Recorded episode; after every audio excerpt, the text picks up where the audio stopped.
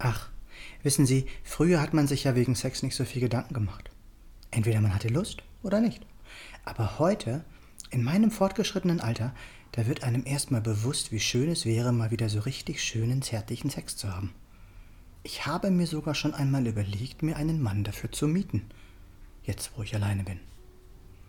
Hallo. Schön, dass du wieder eingeschaltet hast. Ich bin Tobias. Ich bin Coach der Reichmethode und Buchautor. Unter anderem von dem Buch Sex als Berührung. Herzlich willkommen zu dieser 109. Podcast-Folge.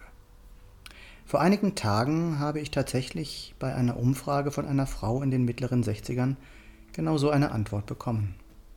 Wir hatten eine sehr interessante Unterhaltung, wobei sehr deutlich wurde, dass man gerade im Alter, wenn es nicht mehr so sehr um Leistung und Kraft geht, bei weitem bewusster über Sex denkt. Und dann, wenn man keinen Partner mehr hat, fällt einem dazu noch auf, wie schön es doch sein könnte, diese Nähe, Zärtlichkeit und körperliche Freude wieder zu fühlen. Natürlich ist es dann auch noch schön, wenn man sich liebt, aber es würde auch ohne Liebe gehen solange man achtsam, vorsichtig und aufmerksam miteinander umgeht. Gut, nun könntest du sagen, dass man ja im Alltag allgemein bewusster lebt. Aber mal ehrlich, ist das wirklich so? Ich kann dir sagen, dass das leider nicht bei jedem so ist. Doch müssen wir denn erst älter werden, um bewusster mit Sex umzugehen? Klar, ich kann verstehen, dass jeder, der einfach keinen schönen Sex hat, damit nichts mehr zu tun haben möchte. Doch Weiß nicht fast jeder, wie schön Sex sein könnte? Und wenn er einfach nicht so schön ist, warum ändert man dann nichts daran? Schöner, zärtlicher und achtsamer Sex ohne Druck verbindet zwei Menschen, schenkt ihnen Energie, belebt, entspannt, erfreut und beglückt uns.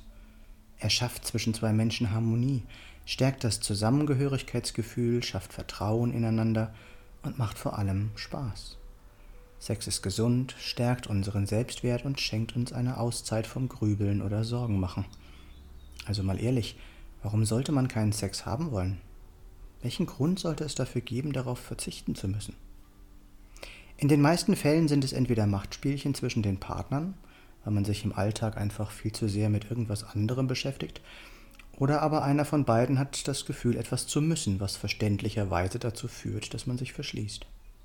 Doch wem hilft das? Müssen macht müde und wollen macht wach, so heißt es so schön, und das gilt eben auch beim Thema Sex. Wollen ist immer eine Entscheidung, und warum sollte man so etwas Schönes wie Sex nicht wollen? Denk mal darüber nach. Und sollte dein Sex nicht schön sein, dann ändere etwas daran. Dann fühlst du dich auch nicht mehr als Opfer, sondern übernimmst wieder die Verantwortung in deinem Leben. Du glaubst, das geht nicht? Tja, wenn du das glaubst, dann wird es wohl auch so sein. Doch wenn du dir zugestehst, auch anders darüber zu denken, kann es sich sehr wohl verändern. Welche Bedeutung hat Sex für dich in deinem Leben? Ich freue mich auf deinen Anruf und bin gespannt, was du mir erzählst, auch wenn du komplett anderer Meinung sein solltest. Meine Nummer ist 0176 4 3 mal die 7 9070. Hier noch einmal alles kurz zusammengefasst. Wenn du Sex bewusst wieder in dein Leben einplanst und mit einem klaren, klaren Ja versiehst, hast du es in der Hand, dein Leben zu verbessern.